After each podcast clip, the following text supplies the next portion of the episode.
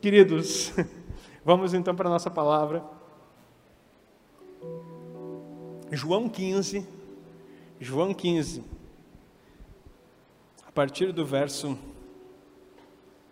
15. O poder do discipulado. Olha o que diz a palavra do Senhor. Já não vos chamarei servos, porque o servo não sabe o que faz o seu senhor. Mas tenho-vos chamado de amigos, porque tudo quanto ouvi de meu Pai vos tenho feito conhecer. Não me escolheste vós a mim, mas eu vos escolhi a vós, e vos nomeei para que vades e deis fruto, e o vosso fruto permaneça, a fim de que tudo quanto em meu nome pedires ao Pai, Ele vô-lo conceda. Eu estava meditando nessa palavra e eu estou seguindo dentro dessa série de mensagens um, um livro do nosso apóstolo René. Não estou pegando ipsis literis aquilo que está lá, mas estou norteando, porque ele tem um livro chamado A Força do Discipulado. E ontem essa palavra veio no meu coração muito, muito forte e compartilhei com os queridos discípulos que estavam comigo na viagem. E disse assim: Eu gostaria até de falar sobre esse tema amanhã no culto, mas não é o, o, o tema específico, porque o Espírito Santo trouxe no meu coração é, uma revelação a respeito disso que eu vou compartilhar com você nessa noite. Como eu estou falando sobre o poder do discipulado, é, não vou compartilhar essa palavra. Daí, quando eu cheguei hoje em casa, no retorno da viagem, é, abri o livro para ver a sequência das próximas palavras, qual era o texto que estava no próximo capítulo. João 15, versos 14, é, 15 é e 16. Diz assim: não, isso é mais do que uma confirmação, isso é um, um, uma direção de Deus que aquilo que estava no meu coração, do que eu estava meditando, é o que eu devo compartilhar. E a palavra vai ser uma palavra breve, mas importante. E eu quero que você aprenda coisas poderosas aqui. Porque na semana passada nós falamos sobre o discípulo e o discipulado, e agora nós vamos falar dentro do poder do discipulado desse tema, eu quero falar sobre a identidade do discípulo. O discípulo tem uma identidade. E essa identidade, ela expressa a vida de Deus e expressa quem é o próprio Cristo. E nós, nesse desejo de estar com o Senhor, nesse desejo de ser imitadores ou tê-lo como modelo, nós precisamos ser como Jesus é. Só que nesse processo de ser como Jesus é, nós precisamos entender também que há uma conectividade, que há um, um, um entrelaçar entre a nossa vida como discípulo e a vida do nosso discipulador. Muitas pessoas se prendem a querer ser como Cristo, sem uma. Não é intermediário a palavra, mas sem um auxílio, sem uma ajuda de alguém que o possa trilhar nesse caminho. Porque dizer que somos imitadores de Cristo simplesmente por nós mesmos é simples. Eu posso subir aqui e dizer eu sou imitador de Cristo. Você pode subir aqui, ou aí da onde você está, dizer eu sigo Jesus, ele é o meu modelo. Entretanto, se eu não me relacionar com pessoas, e se pessoas não estiverem andando comigo e vendo a vida de Deus em mim, simplesmente é uma fala. Porque não se trata do que eu digo, mas da vida de Deus que está em mim e daquilo que eu estou compartilhando com as outras pessoas. Eu só vou poder saber se você é homem de Deus ou mulher de Deus se você se relaciona.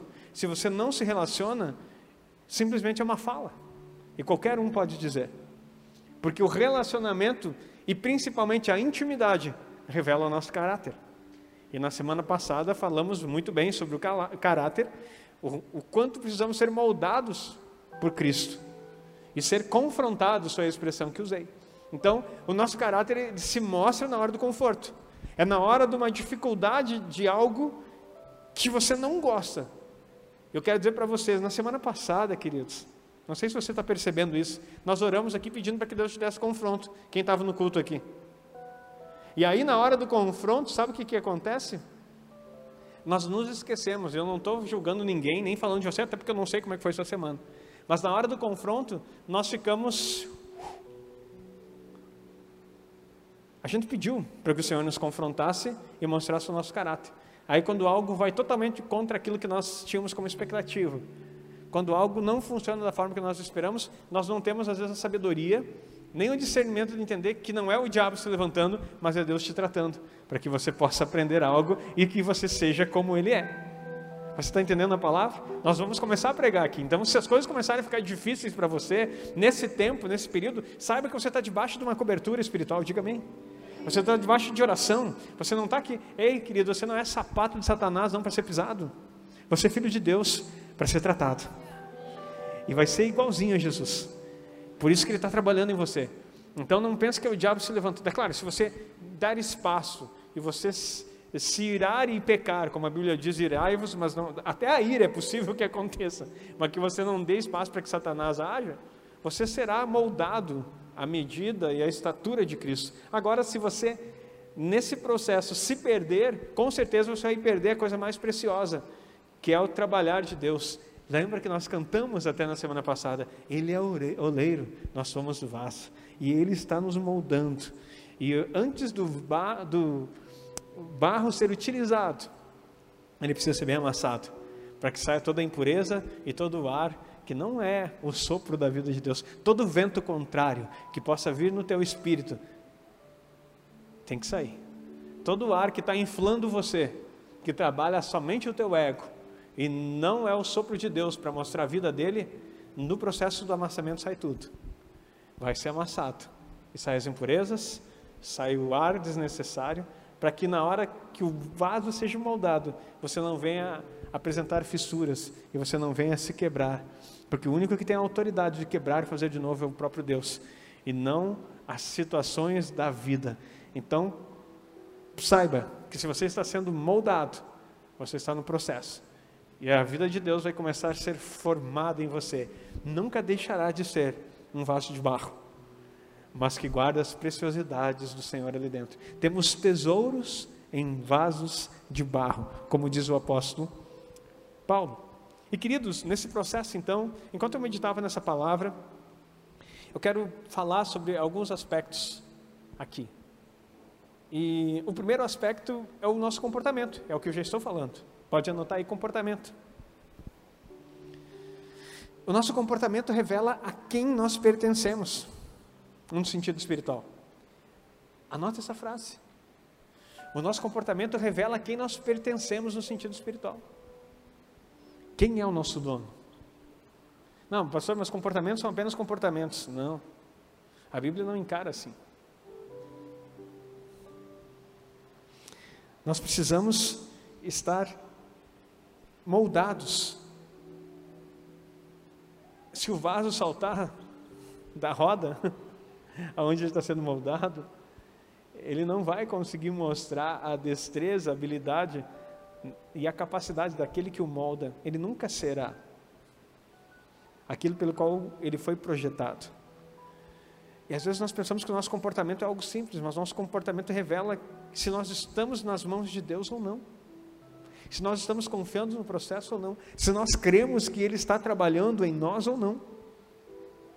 Às vezes nós pensamos que estamos prontos e, na verdade, nós estamos no início do processo. Então Deus quer trabalhar no teu interior e quer mostrar como você é. O teu comportamento ele precisa ser moldado e, e nesse moldar você será parecido com Cristo. O Senhor vai te fazer como Cristo é. E lembra que eu comecei falando aqui que nós não podemos dizer que eu quero ser apenas como Jesus. Preste atenção. Você vai ser parecido com aquele que te discipula. Então você tem que tomar cuidado com a forma que você está observando. Não estou dizendo que todos devem ser iguais, não é uniformidade. Nós estamos falando de unidade. Unidade não é uniformidade. Não é que você vai ter os, os trejeitos, a forma, as características das pessoas, mas você vai se tornar parecido com aquele que te discipula. Se não se tornar, é sinal que você não está sendo discipulado. E o discipulador não é perfeito quando se trata de homens. Mas você, como discípulo, tem o discernimento do Espírito Santo de saber aquilo que você pode modelar, uma palavra que está bem na moda, né? Modelar, ou aquilo que você deve descartar. Há coisas que você vê no teu discipulador, no caso se é o teu pastor, que você não precisa querer fazer igual. E não estou falando de características naturais. Quando falo numa modelagem, eu falo da vida de Deus na pessoa. Então você precisa observar. Não, isso é de Deus. Isso eu quero para mim. Eu não estou dizendo que você tem que é, imitar a forma como eu trato os meus filhos, nem a forma como eu trato minha esposa. Eu sei que eu devo ser exemplo para o rebanho nesse sentido. Mas a forma como eu ministro na minha casa é aquilo que Deus dispensou sobre mim. E eu não posso, nem sequer, querer dar direções ou destinos na tua casa se o Espírito Santo não falou com você. Ah, muitas mulheres me procuravam no início da igreja para que eu desse orientações. E às vezes orientações contrárias, que elas já tinham entendido aquilo que o marido pensava. E não foi para nenhuma nem duas que eu disse: olha, quem dá o destino na tua casa é o teu esposo, não eu. Eu sou teu pastor. O sacerdote da casa é o teu marido. Entra em consenso com ele. E se ele não está alinhado ao propósito de Deus, ore por ele. Para que o Senhor o conduza nessa direção. Então, vocês estão entendendo que não é uma manipulação, não é uma forma de fazer discípulos em série. Se trata de você olhar a vida de Deus em mim, ou naquele que te discipula, e desejar isso. E a pessoa que deseja discipular, que deseja cuidar das outras pessoas, ela tem que ter essa identidade de Cristo, visível. E isso não é algo instantâneo, não é uma escola de líderes. Nós amamos o processo da visão celular. Mas não é uma escola de líderes que te faz um discipulador. Não é um seminário. Não é um congresso. Não é os encontros. Agora é o teu caminhar diário com Deus.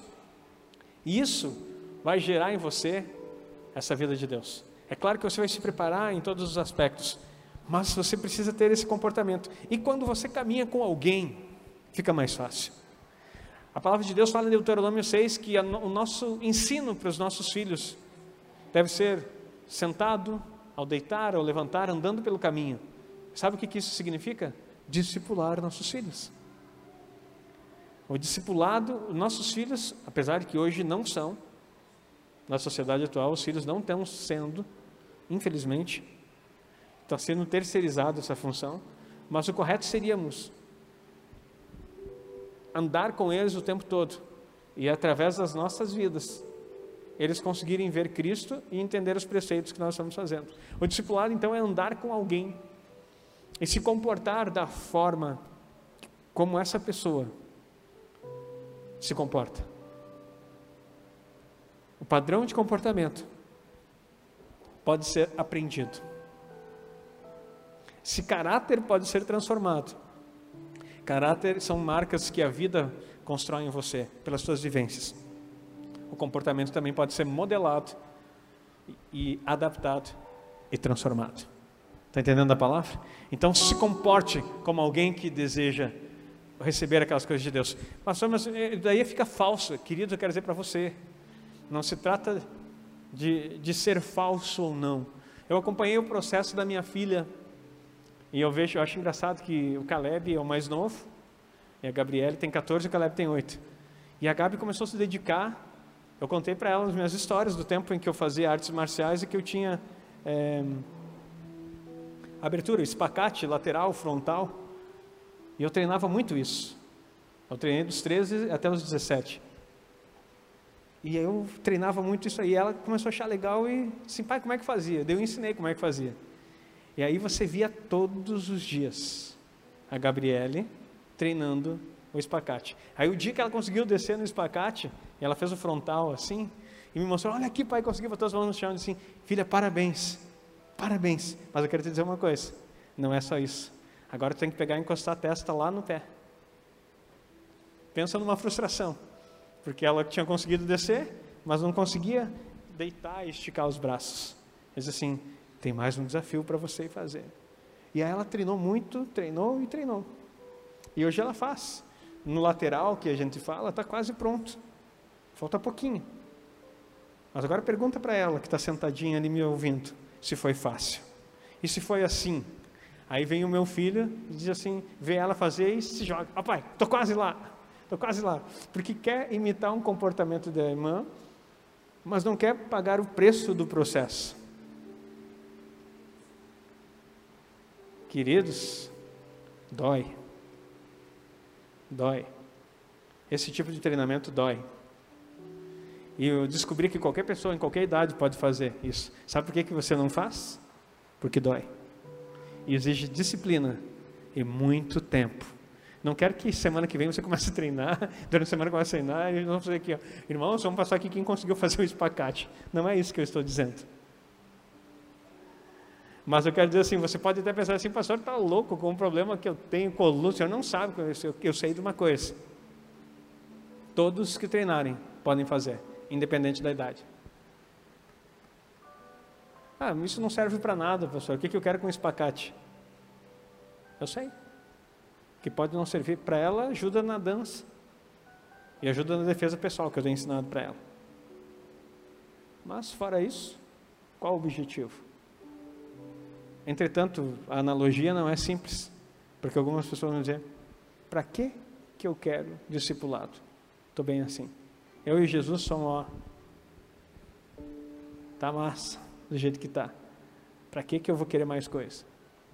E aí a pessoa se nega a pagar o preço do processo para conseguir alcançar lugares que as pessoas comuns não alcançam.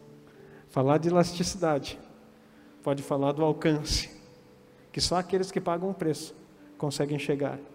E o preço não é o preço da cruz, que esse já está resolvido. Não se trata de salvação, se trata de um comportamento para que você seja como Jesus é.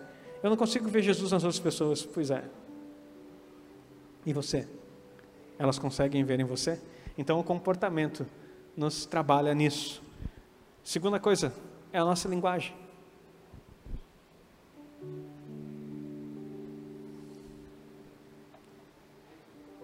O reino tem uma linguagem. Quem cria um dialeto dentro dessa linguagem se confunde e confunde os outros. O reino tem uma linguagem. Quem cria um dialeto dentro dessa linguagem se confunde e confunde os outros. Queridos, esse, esse texto, eu já vou ir para o versículo aqui, mas esse texto é muito poderoso quando está falando a respeito de ser escolhido. O Senhor te escolheu. E olha aqui, ele começa dizendo que você não vai ser chamado mais de, de servo, mas vai ser chamado de amigo.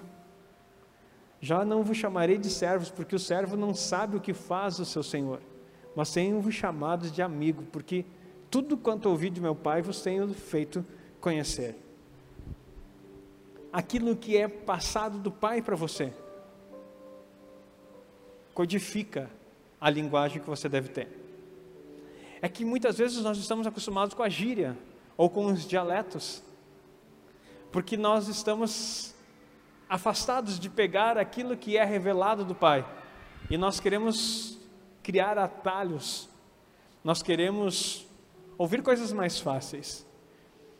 Falamos aqui um tempo atrás a respeito de João capítulo 6, aonde os discípulos que andavam com Jesus disseram: "Duro é esse discurso, quem pode resistir?" Não é de hoje que as pessoas querem falas suaves,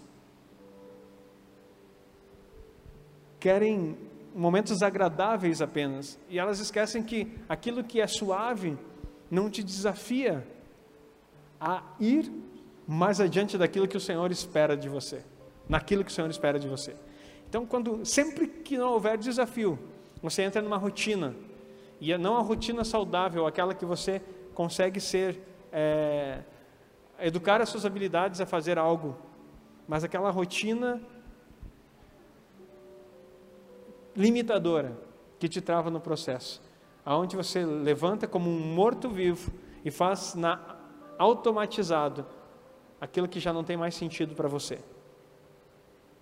Nós não podemos entrar na vida espiritual nesse processo de automatização, aonde aquilo que nós fizemos tanto faz. Você vem no automático para as coisas, você vem no automático para a igreja, você faz as coisas no automático, não. Você precisa estar crescendo nessa é, convicção das coisas que Ele é. E a linguagem que ele revela para você, a fala que o Senhor traz, te dá exatamente a comunicação necessária para que Deus toque no teu coração e assim você toque os outros. O discipulado então te ajuda a fazer isso. Você não sabe a linguagem? Vem aprender. Vem andar junto. Uma das coisas que algumas pessoas criticam e não conseguem compreender. E algumas, claro que há erros em todos os lados, mas se você entrar num ambiente falando do dom de línguas, aonde está todo mundo orando e você sente aquela, o ambiente muda. Quando você começa a orar em língua estranha dentro de um local, o ambiente muda. E se tu está ali, a gente chama de renovo. Parece que você é renovado. Começa a fluir coisas novas em você. Agora vai para tua casa, sozinho no teu quarto, como a gente diz no seco, né? Sem nada para te acompanhar, sem música, sem nada, e começa a orar em língua estranha. Chega um momento que tu fica olhando assim, poxa vida, parece que é desmotivador. E você precisa persistir. Mas eu estou te dando aqui mais uma analogia. Quando nós estamos juntos, as coisas fluem, parece que mais naturalmente. Por isso que a Bíblia diz: é melhor serem dois do que um. Tudo aquilo que o Senhor nos coloca a fazer com alguém, sempre é multiplicador e exponencial. Sozinho, nós podemos ir mais rápido, mas juntos, sempre chegaremos mais longe. Isso você precisa ter como tópico na sua vida. Não adianta nada você sair para uma maratona correndo sozinho e esquecer do cantil ou da água ou da mochila de hidratação. Agora, se você tiver com um grupo, se não tiver água no caminho, você pode até se desafiar a cavar um poço e fazer as coisas acontecerem, porque o Senhor nos une nisso. Afine sua linguagem. E por fim, desses três tópicos que eu vou apresentar para você, a respeito da identidade, nós temos que ter o sonho. O líder precisa despertar o sonho da vocação no coração do discípulo. Se você é um discipulador ou é um discípulo, você precisa sonhar. Não aquele sonho fora de realidade. Não aquela coisa que você se perde.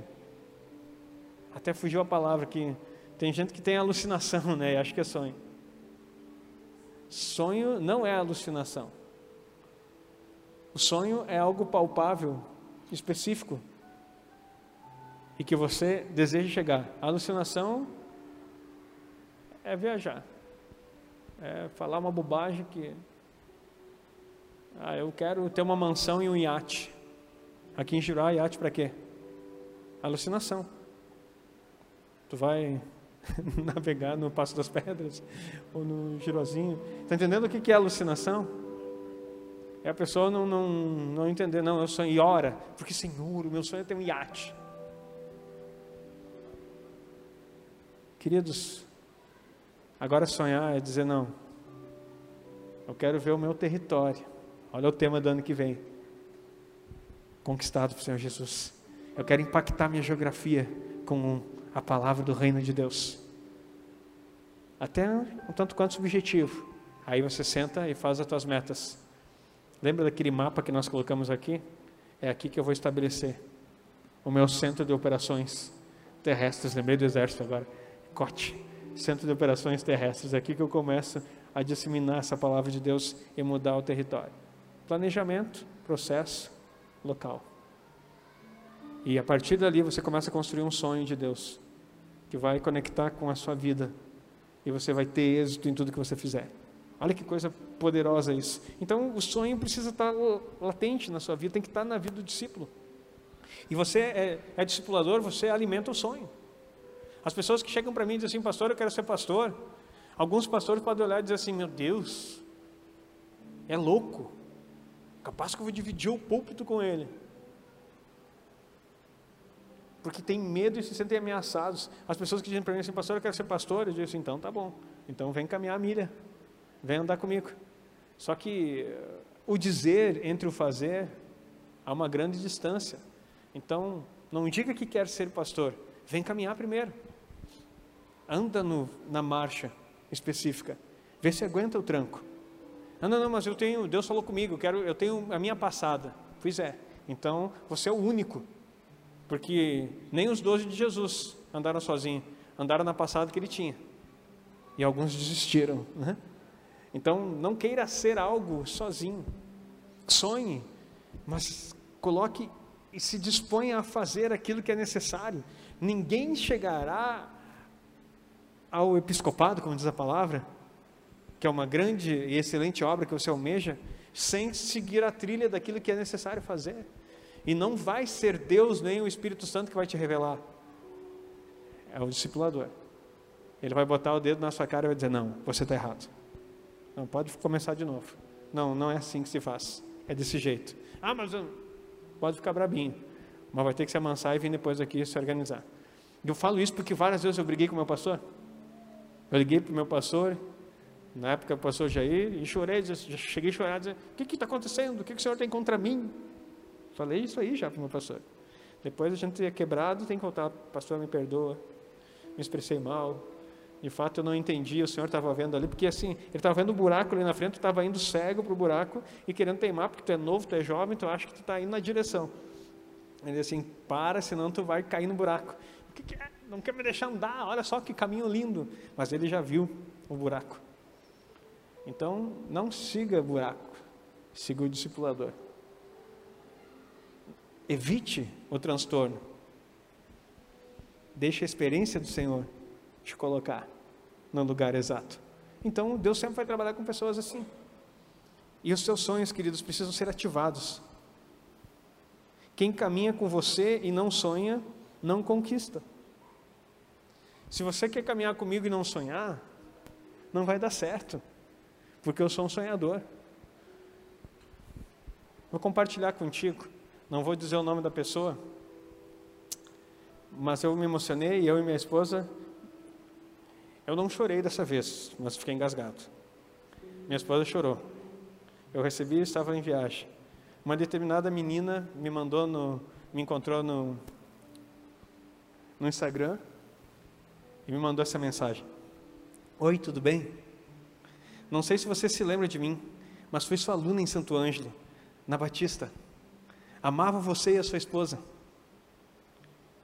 E agora eu vou chorar.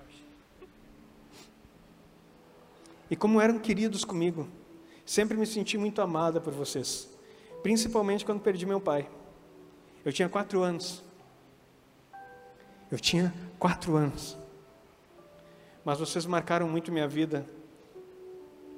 A forma na qual você me ensinava música era maravilhoso.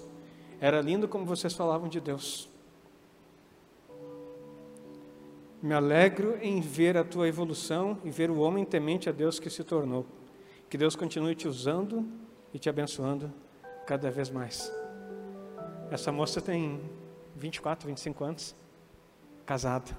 Me encontrou no Instagram e mandou isso aqui. Gente, nós somos chamados para marcar pessoas. Professor de música, não era pastor nessa época. Mas eu fiquei assim, poxa vida. Eu olhei e mandei isso aí para minha esposa assim, viu? Como nós precisamos abrir a nossa escola. Porque eu vejo isso na vida da minha filha. O quanto ela foi marcada pela escola batista. A igreja de Santo Ângelo talvez não tenha noção da arma poderosa que eles têm na mão. Mas eu quero dizer para você, nós precisamos estabelecer o reino de Deus nessa terra e crescer. Queridos, a nossa escola vai começar aqui nessas paredes, nessas salas aqui. Ó. Eu já estou começando a sonhar, projetar, organizar. Queridos, vai ter que dar um jeito. Nós, depois nós temos um terreno, nós vamos construir lá o ensino fundamental todo, o ensino médio e a faculdade. Logo ali acima. Pastor, mas como, pastor? Tu está em Giruá. Por isso? Porque eu estou na terra do avivamento, eu estou no lugar da geografia onde o Senhor quis abençoar. É o lugar onde Deus vai mudar a região. Não é Girozinho, é a grande Giroá, meu querido. Aqui o negócio vai acontecer. Em nome de Jesus. E se você não sonha, ei, você vai travar o processo, querido. Não faça isso. E eu quero colocar esse sonho no teu coração. Estávamos na formatura da Carol, lindo, ela realizada com o sonho dela, em ser médica, e agora vai para mais uma etapa, três anos da residência. E muitos de vocês conhecem, talvez você que estava me ouvindo agora pela internet, quem é essa Carol que ele falou duas vezes, foi a primeira ovelha que eu ganhei, a primeira jovem que a gente ganhou aqui em Giroá. Por isso que falamos e fizemos essa viagem para estar junto com ela. Era uma adolescente de 14 anos quando ela foi ganha para Jesus. A segunda foi a Carla, aquela moça que está ali atrás, que estava junto comigo na viagem, junto com o esposo dela, o Alex. E eu estava falando até com o Alex, cara, tu foi meu adolescente, cara. Quando eu cheguei aqui, era adolescente, são homens, mulheres, casados. E a Carol é essa moça. E ela na medicina, minha filha disse assim, pai, eu descobri de fato que eu não tenho vocação para ser médico. Só pelo tempo de estudo e pelo relatório que ela deu de coisa, ela é demais para mim, eu não, eu não tenho esse tempo para ser assim. E eu, yes, glória a Deus. Nada contra os médicos, e que Deus abençoe e chame muitas pessoas para esse processo. Mas eu tenho falado assim para os meus filhos: em vez de ser médico, seja dono do hospital. E contrate os médicos para trabalhar para você. Essa é a visão que eu tenho. Nós vamos ser donos de escola? O que, que custa um hospital? Ah, pastor, mas isso é uma afronta, já tem um hospital em Santo Ângelo, em Giroá. E daí? E se tiver mais um? Não, pessoal, ele está viajando demais, vamos parar com esse assunto e coisa e tal. Pois é, esse é o problema. Se tua mente bloqueia quando eu falo essas coisas, é porque há muito tempo você parou de sonhar. Eu conheço um pastor que há pouco foi, conheço da história, que há pouco foi recolhido pelo Senhor. Paul Yanshu. Se você não leu o livro Quarta Dimensão, leia. Ele orava para uma bicicleta, uma cadeira e uma escrivaninha, que ele não tinha nada. Esse homem teve a maior igreja do mundo na Coreia. Escolas, universidades, condomínios, apartamentos, hospital, o que você quiser. A igreja era uma cidade. TV. E aí? O Deus que está na Coreia é o mesmo que eu sirvo aqui. Basta sonharmos. E quero finalizar com essa palavra. Então você precisa ter esse coração com sonho. Então, querido, se o teu discípulo está sonhando, veja se não é alucinação. Se for alucinação, às vezes talvez é imaturidade. Agora, se é sonho de Deus, põe a mão na cabeça, ora com Ele, abençoa, queira ver as coisas de Deus acontecer. Queira ver as coisas de Deus acontecer. E elas vão acontecer, estão acontecendo no, no nosso, no nosso território. O processo talvez seja mais lento do que você imaginava que ia ser. Entretanto, correr ou caminhar é uma escolha sua. Comece caminhando, mas treine a corrida para que você possa avançar. O detalhe é que as pessoas começam caminhando e querem terminar rastejando. Não, é crescente. O que menos corre tem que voar, porque a vida de Deus é assim. E esse tempo, essa vida passa como um sopro. E nós temos muito o que fazer. Eu costumo dizer a expressão: Deus tem pressa de ver o seu reino implantado porque o tempo é curto e há muito o que fazer. E você pode ser esse instrumento. Então a identidade do discípulo é alguém então que tem um comportamento alinhado com o propósito de Deus, uma linguagem que não denigre, mas abençoa e libera decretos nessa direção e sonha. Sonha em ver as coisas de Deus estabelecidas. Queridos, eu sei que você tem os seus sonhos pessoais, E eles vão se concretizar. Não antes de você buscar o reino de Deus em primeiro lugar. E você pode dizer assim, pastor, mas os meus sonhos já estão acontecendo e eu nem estou priorizando o reino. Tudo bem, querido. Agora, se tu está sendo abençoado e está crescendo nos teus sonhos, sem ter colocado Deus em primeiro lugar, e quando digo colocar Deus em primeiro lugar, eu não estou falando no discurso religioso dizer, não, Jesus, Deus está em primeiro lugar na minha vida. Não, é colocar em primeiro lugar mesmo. Se você está sendo abençoado sem estar nesse processo, imagina se você se alinhasse o quanto Deus não estaria fazendo para você. Às vezes nós, eu me lembro uma vez que um jovem falou para mim, jovem casado, já disse assim: Pastor, eu não sou dizimista, mas Deus tem me abençoado muito.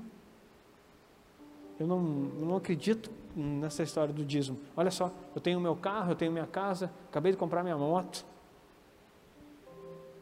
E eu olhei para ele pois é. Imagina se você fosse fiel.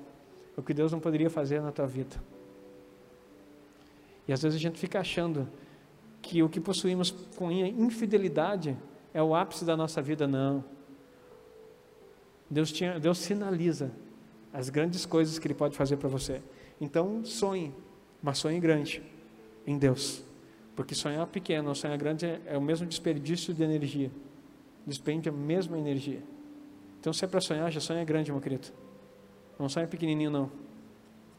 Mas coloca Deus na centralidade. Deixa eu ler o texto de novo, que parece que não ficou tão bíblico hoje, né? Eu gosto de ler eh, bem bíblico. Já não o chamarei de servo, porque o servo não sabe o que faz o seu senhor, mas tem chamado de amigo. Sabe por que, que você se torna amigo? Porque você começa a saber a vontade do Pai. Amigo é aquele que sabe o que o Senhor está querendo fazer. Porque tudo quanto ouvi de meu Pai tenho vos feito conhecer. Pode colocar o próximo. Não me escolhestes vós a mim, mas eu vos escolhi a vós e vos nomeei para que vades e deis frutos. Olha, não foi você que escolheu Jesus, não. Foi Jesus que escolheu você. E nomeou você para você ir e dar frutos. E aqui a revelação está nesse texto que eu comecei falando no início e vou encerrar trazendo para você. E o vosso fruto permaneça. Escuta isso.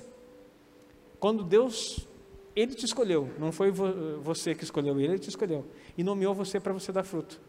Se você der frutos, sabe o que, vai acontecer? O teu fruto vai permanecer. Ah, pastor, mas eu tenho tentado frutificar e o pessoal não fica na igreja, não está acontecendo. Então é que você está tentando. Pare de tentar e comece a conseguir em Jesus, na vida que Ele tem em você. Faça aquilo que Ele designou a fazer e o teu fruto vai vir.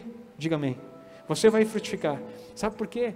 Nós queremos mudar a linguagem, nós queremos mudar o comportamento, nós queremos fazer os nossos sonhos e queremos que Deus venha e abençoe. A gente põe um projeto assim, vem agora e abençoe o Senhor. Não. A gente tem que chegar para dizer, Deus, qual é o projeto? Manda aí para mim executar. É bem mais fácil. Não tente eh, adaptar a vontade de Deus naquilo que você quer fazer. Vai direto nele e ele te mostra o que é. É muito mais simples. Senhor, aonde você quer que eu vá? Está aqui o projeto. Faça, meu filho. Porque se eu estou dando o projeto, eu vou te dar o recurso, vou te dar a condição, vou te dar todo o apoio necessário e vou te suprir em tudo que você precisa. E nós continuamos teimando em querer fazer o nosso projetinho e trazer Deus para abençoar e oramos, Senhor, abençoa o meu projeto, abençoa o meu projeto, abençoa o meu projeto. E daí está ali os anjos com tudo pronto para te entregar, muito melhor do que aquele. Muito melhor do que aquilo que você pensou que era o ápice da, no teu sonho, na tua mentalidade. Deus está ali com algo grande para te entregar. E os anjos ficam dizendo, e aí, e aí como, no momento que ele acordar, que ele entender que, que eu tenho algo pronto para ele aqui, nós vamos derramar enquanto isso, deixa ele continuar orando. E aí as pessoas desistem. Porque esquecem que o dono de todas as coisas é o Senhor. E Ele está intimamente relacionado contigo e desejoso de ver o Filho amado realizar os seus sonhos, mas não efêmeros sonhos, mas aquilo que vem do coração dele e que alegra o teu coração e que se perpetua nas gerações. Porque aquilo que você faz, não sei se você já teve essa experiência, você compra algo e você deseja tanto aquilo que você queria, que era até mesmo o teu sonho. Passam um mês ou dois, parece que aquele sonho perdeu a graça. Porque esses são os efêmeros sonhos do nosso coração. Agora, quando Deus te deu um sonho e você realiza, meu Deus, você começa Cada vez que você entra no local, cada vez que você chega num lugar, você diz assim: Meu Deus, é isso. E você nunca chega assim: Ah, cansei, enjoei desse prédio, cansei dessa igreja, cansei desse povo. Se isso fosse gerado no meu coração, certamente eu já tinha desistido e saído daqui há muito tempo. Mas quando eu sou surpreendido pela mão de Deus movendo, não só no material, como no físico e no espiritual, eu começo a entender: Puxa, meu Deus, olha o que tu está fazendo. Olha, é muito além do que tudo que eu podia imaginar ou pensar. E Ele está fazendo e continuará fazendo e vai fazer na sua vida também. E olha só, esse fruto vai permanecer então, a fim de que tudo. Agora, olha que coisa, não sei se você prestou atenção nisso. Então, Ele te escolheu, você vai e faz aquilo que Ele escolheu você para fazer e nomeou para fazer, e você vai dar fruto. O teu fruto vai permanecer. E tudo que você pedir em nome, o Pai vai conceder para você. Tudo que ele que você pedir, ele vai conceder. E quando eu comecei a ler esse texto, eu não sei se eu consegui passar o que eu entendi, mas eu comecei a ler esse texto disse, peraí, eu, tu que me escolheu e me designou para fazer algo e me mandou dar fruto. Não foi meu desejo, foi a tua escolha. Mas eu fiz, eu vou frutificar. Aí o que está dizendo? O teu fruto vai permanecer. Porque tu está fazendo aquilo que eu te designei fazer. O compromisso do fruto permanecer é meu, não seu. Tu simplesmente me obedeça e faça. Me obedeça. E comece a fazer. E o fruto vai permanecer. E aí, quando tu fizer isso, tudo, tudo é quanto, meus irmãos? Tudo. Quanto em meu nome perdidos ao Pai, Ele vai conceder para você. Tudo mas tem um submeter-se antes. Olha o 14, por favor. Vós sereis meus amigos se fizerem o que eu vos mando. Agora vamos para o 15. Já não vos chamarei de servos, porque o servo não sabe o que faz o seu senhor. Eu vou chamar vocês de amigos, porque vocês estão fazendo o que eu estou mandando, agora vocês são meus amigos. E a amizade de Deus conosco nos faz realizar a sua vontade. E aquele que faz, não é que você não vai ser servo, você vai ser mais, quanto mais amigo, mais servo você é. E isso acontece no discipulado também. Porque quando você é um amigo, você tem prazer em servir. Se o teu amigo está ali, você dá um jeito de, de arrumar as coisas. Amigo é amigo. E você ama estar próximo, ama agradar, ama servir, você aprofunda esse relacionamento. E olha só que coisa: o discipulado de fazer amigos remove o complexo de que o discípulo está apenas para servir. O discipulado de fazer amigos remove aquele complexo, dizer, é, eu fiz tudo para ele, e olha só, eu fiz tudo, e a gente ouve muito na igreja, eu fiz tudo, servi, fiz tudo, e esse pastor é ingrato, ou esse discípulo é ingrato, olha o que eu fiz por ele. Você sempre foi servo, mas nunca foi amigo. Porque um amigo, ele não serve por algo, para alegar ou por temor, ele serve por prazer. Esse amigo é doulos, que é o escravo da orelha furada, é aquele que desejou ficar com o seu Senhor e servir por amor e por amizade. É isso que Jesus está dizendo, você é assim. Se você fizer o que eu mando, você vai ser meu amigo. E aí, se tu é meu amigo, você tem tudo o que você precisa. Finalizo aqui. Quando entendemos o porquê de ser um discípulo, entendemos que o chamado do Mestre é para multiplicar aquilo que recebemos. Você vai ter discípulos ao seu lado, que vão ter sonhos, que vão ter comportamentos e linguagem diferenciada, que vão ser amigos. Amigos de Deus e seu amigo amigos de Deus e seus amigos. Então, pense em discípulos como amigos, e eles serão frutos permanentes. E tudo que você precisar, o Senhor vai dar para você.